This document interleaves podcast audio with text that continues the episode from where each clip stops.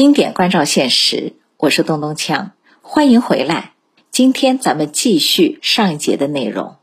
中国这片土地是怎么诞生的？前面讲到，在雪球地球时代结束后的五点四亿年里，地球表面的环境就在板块运动和海平面起伏的共同作用下，不停的改变。这个过程直到今天仍然在继续。接下来，我们把镜头推近一点，看看今天我们脚下的这片叫做中国的土地，在这五点四亿年里发生过怎样的变迁？在雪球地球时代刚刚结束的时候，地球上的海洋都是连在一起的。地质学上把这个时期的海洋叫做泛大洋，宽泛的泛。在泛大洋上有两块大陆露出了水面，其中的一块大陆大致包含了今天的澳大利亚、南极洲、印度、非洲和南美洲的大部分地区；另一块大陆主要包含了今天的北美洲。你觉不觉得有点奇怪？中国在哪儿呢？其实不只是中国，在这个时期，整个亚欧大陆的大部分地区都沉没在海底。在今天的世界上，亚欧大陆是面积最大、人口最多的一块大陆，但是和其他的大陆比起来，亚欧大陆也是最年轻的一块，直到距今三千万年前才基本形成。相比之下，南北美洲。非洲和南极洲都有几亿年的历史了。在五点四亿年前，中国不是亚欧大陆最东端这片广阔的陆地，而是一群耸立在海中的岛屿，地质学上称之为中华群岛。中华群岛包括了华北岛和华南岛两个大岛，以及一些更小的岛屿。华北岛。大致包括了今天的山西、河北和辽宁的部分地区，华南岛大致包括了今天的四川和云南的部分地区。除此之外，新疆、宁夏、安徽、山东和福建的一些地方也零零星星的露出了海面。从这些分散的群岛到如今连贯的陆地。中国这片土地在漫长的岁月里经历了大规模的地质变迁，不过这个过程说起来也并不复杂。从中华群岛到如今的中国，大致走过了三个阶段。在第一阶段，中华群岛的面积逐渐变大，而且彼此相连。在第二个阶段，中华群岛和附近的大陆连在了一起。成为中华半岛，在第三个阶段，中华半岛所在的大陆在板块运动的作用下四处漂移，最终世界各大陆的位置就形成了我们今天的这副样子。我们先来说说第一阶段，大约在四亿年前，地球表面的温度相比于中华群岛刚刚形成的时代。有所下降。按照我们刚才介绍过的海清和海退的原理，这个时期的海平面也降低了一些，中华群岛周边的浅海露出了水面，岛屿的面积就增加了。差不多在同一时期，由于板块的运动，中华群岛彼此之间的距离也越来越近。华南岛。和刚刚从海底升起来的华夏板块撞在了一起，华北岛也和附近的柴达木岛撞在了一起，合并成了一个更大的岛。板块撞击形成了一系列的山脉，中国北部的太行山脉、南部的罗霄山脉、南岭山脉，都是在四亿年前的这几次撞击中形成的。宋朝的时候，有位学者叫做沈括，对自然知识很有研究。他曾经在太行山上看到了很多贝类的化石。沈括猜想，太行山是远古时代的海滨。这个想法大体上是不错的。沈括看到的这些化石，很可能就生活在四亿年前的中国群岛附近的浅海里。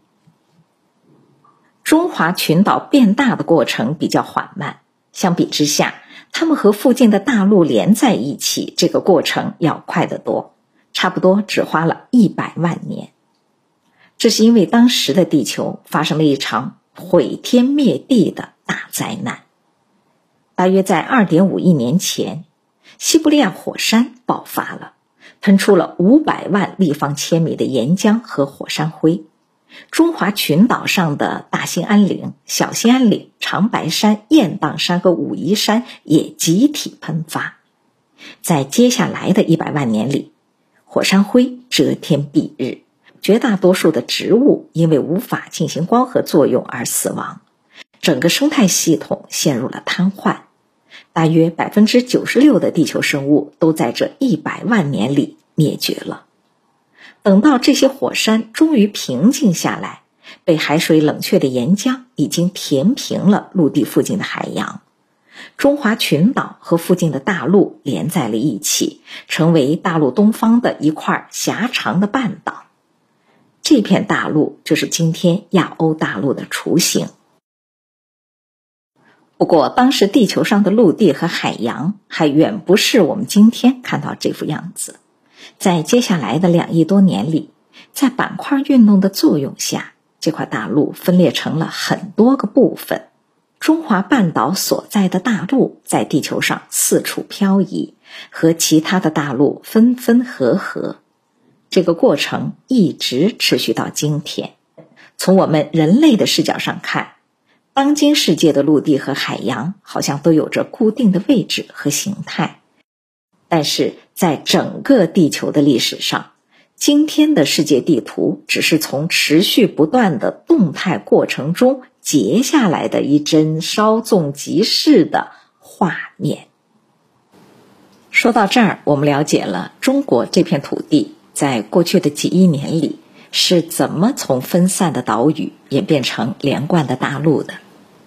接下来，我们把时间缩进到最近的一万多年，来看一看史前时代的自然环境对我们的文明造成了怎样的影响。在前面的部分，我们主要依据的是自然科学的知识；在接下来的这个部分，我们还会结合一点人文学科的证据。假如，请你用一个成语来形容刚才我们介绍的地质变迁的过程。你可能会想到这个词“沧海桑田”，大海变成了农田，农田又变成了大海。这个成语形容的是世界的面貌发生了巨大的变化。但是，在这个成语的背后，还有一个有趣的故事。在晋朝的时候，有一个著名的学者叫葛洪。这个人祖上是三国时期东吴的贵族，但是他对当官没有什么兴趣，就是喜欢研究道家的学问。他写过一本书，叫做《神仙传》，里面讲了这么一件事儿。话说，在东汉末年，有一个道士名叫王远，他道法高深，举国闻名。有一天，他来到吴郡这个地方。也就是今天的苏州，当地有一个富商把他请到了家里，好酒好菜的款待他。王远让人去请一位名叫麻姑的仙女一起赴宴。麻姑还没露面，先差人捎来了一句口信，说他跟王远有五百多年没有见了，甚是想念。过了一阵子，麻姑飘然而至。是个十八九岁的小姑娘的模样。麻姑说：“自从上次见面，我已经看到东海三次化为了桑田。刚才路过蓬莱，看到海水比往年浅，水位只有上次会面时的一半。难道又要化为桑田了吗？”麻姑的这句话就是“沧海桑田”这个成语的来源。这个故事听上去很浪漫，但是从地质学的角度来讲，沧海桑田的变迁未必只是古人浪漫的想象。假如你留心世界各国的神话传说，就会注意到一个很有意思的现象：几乎每一个文明在提到上古时代的时候，都会讲到同一件事儿，这就是大洪水。在《圣经旧约》开篇的《创世纪》里面，就有一段著名的挪亚方舟的故事，讲的是上帝降下大洪水毁灭世界。却单独吩咐挪亚一家人造了一艘大船，载着各种动物活了下来。在四千多年前苏美尔文明的泥板上也出现了这个故事，内容和圣经里的高度吻合。在古希腊，大洪水的故事始于普罗米修斯盗火送给人类。普罗米修斯的儿子一家造了一艘方舟。躲过了宙斯降下的大洪水，他的后人就成了希腊人。在世界上的其他地方，这个故事还有很多不同的版本。不过，故事的核心内容很稳定，讲的都是一对夫妇从大洪水中幸存了下来，繁衍出了新的文明。在中国的上古神话里，伏羲和女娲是一对兄妹，后来结为夫妻。成为华夏民族的始祖。这个故事乍一听好像和大洪水也没什么关系，但是在中国的苗族、黎族、彝族、壮族、瑶族、侗族、藏族，还有很多民族的创世神话里，都提到了大洪水。从大洪水中幸存下来的夫妇，都是一对兄妹。他们乘坐的不是方舟，而是一个奇怪的东西——葫芦。民国时期的大诗人闻一多对古代神话很有研究，他就考证过，伏羲和女娲这两个名字本意都是葫芦。再结合女娲补天、平息洪水的传说，你可以看得出来，华夏民族的创世神话也隐约和大洪水。有着某种关联。沧海桑田只是传说吗？世界各大古国文明众口一词的讲述大洪水的故事，也只是传说吗？从环境史的角度，我们或许可以给出一个确定的答案：大洪水是真实发生过的。当然，这里说的大洪水，并不像神话里说的那样是天降大雨造成的。大洪水的成因是一个我们反复提到过的地质现象——海侵。地质学家发现，大约从公元前九六零零年开始，由于全球变暖，两极的冰盖大量融化，海平面接下来五千年左右的时间里上涨了一百多米。虽然平均下来，海平面每年上涨的高度只有几厘米，但是。在比较平坦的沿海地区，几厘米的上涨就可能导致海岸线向内陆推进几千米。在这个五千年左右的时间里，生活在沿海地区的人类祖先很可能反复经历过家园被海水淹没的灾难，对大洪水的恐惧很可能就在这个过程中深深的刻进了他们的集体记忆里。顺便一提，有关大洪水的传说在世界各地都有流传，唯独在非洲大陆没有出现。这是什么原因呢？这是因为非洲大陆四面的海岸都是非常陡峭，即便是海平面上涨了一百多米，也不会造成明显的海侵。非洲的这种情况也从侧面印证了。海清现象和大洪水传说的关联。这场长达五千年的海清能够帮助我们解释人类文明史上的一些重要的问题。在这本书里，作者罗三阳提到了一种说法，他说海清是创造农业文明的原动力。在太平洋上有一座岛屿，叫做新几内亚岛。考古学上的证据显示，这座岛屿早在公元前七千年就出现了农业文明，这个时间早于世界上绝大多数的地方。另外，这座岛上还有两个非常不合常理的现象：第一，今天全球有六千多种语言，而新几内亚这座小小的岛上独占了一千多种。这么多种语言，对于岛上的一千多万居民来说，也未免太过丰富了吧？第二，这座岛上的山区里生活的全部都是农民，而在沿海地区的平原上。人们都过着狩猎采集的生活。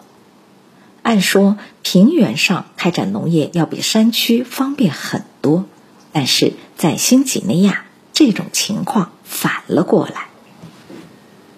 新几内亚岛上的这些反常的现象该怎么解释呢？其实，这些现象都指向了一个共同的原因——海侵。新几内亚附近有广阔的浅海地区。这些地区在海侵发生之前都是陆地，上面很可能分布着大量人类早期的文明据点。在海侵的过程中，这些如今的浅海地区受灾最重。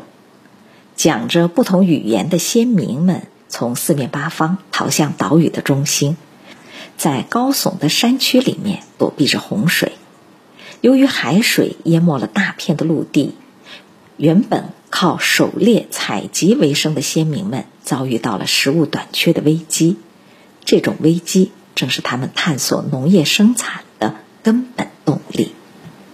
海清创造了农业文明，这个猜想在世界上绝大多数的地方都能得到验证。农业在世界各地的起步时间并不均匀，在恒河、密西西比河和亚马逊河流域起步较晚。但是在印度河、黄河、长江以及中东和东欧的各大流域起步要早得多，这是为什么呢？这很可能是因为恒河、密西西比河和亚马逊流域附近没有广阔的浅海地区，受海侵的影响较小，当地的居民长期过着悠闲的狩猎采集的生活。没有遇到大洪水带来的粮食危机。假如这个逻辑成立，那么中国古代农业文明的起源也能得到解释。考古学家发现，在公元前六千年左右，中国出现了一次突然的农业发展和人口爆炸。一般的解释是，在这个时期，中国的农业技术出现了一次突破。农作物的产量大幅提高，这就能养活更多的人。但是海侵给了我们提供一种新的解释：这个时期的中国沿海地区正在被海水迅速吞没。为了避难，沿海地区的大量居民向内陆迁移，这就导致了内陆人口的突然增加。在这个过程中，沿海的居民带来了一些内陆没有的先进技术。另一方面，食物短缺也推动着大家从事农业生产。就这样，沧海倒没有变成桑田，但是在沧海的步步紧逼之下，中国这片土地上的先民开垦出了桑田。大自然给我们的祖先提出了严峻的挑战。但是挑战也孕育了中国早期的农业文明。好，我们简单的总结一下。今天我们先是简单的回顾了地球从诞生至今经历了怎样的演变。接下来我们把视野锁定在了中国，了解到了中国这片土地在地球的历史上形成的过程。最后，我们观察了自然环境对早期文明的影响。地球诞生于四十六亿年前，但是在五点四亿年前的寒武纪生命大爆发之后，才逐渐形成了稳定的温度和大气环境。从这以后，塑造海洋和陆地的动力主要有两种，分别是板块运动和海平面起伏。如今，广阔的中国大地在五点四亿年前只是耸立在海洋中的一系列岛屿。这些岛屿在海退和板块运动的共同作用下逐渐长大，又在一场灾难性的火山爆发以后和附近的大陆相连，经历了漫长而复杂的演变，终于成为今天我们脚下的这片土地。在距今不远的史前时代，地球上发生过一场长达五千年的海侵。这场海侵在包括中国在内的各大古文明里留下了有关大洪水的传说。海侵造成的粮食危机，也很可能是推动人类走向农业时代的根本动力。地球的历史极为悠久。地质变迁的规模也大的难以想象。听完了前面的内容，不知道你会不会产生一种宿命感，觉得人类的文明在大自然面前显得太渺小无力了。其实，作为现代人，我们还是可以乐观一点。现代科学可以帮助我们预判自然灾害，有计划的造自然环境。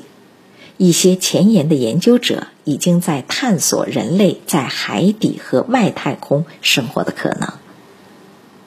科学给了我们更大的自由，这是我们的祖先不曾具备的条件。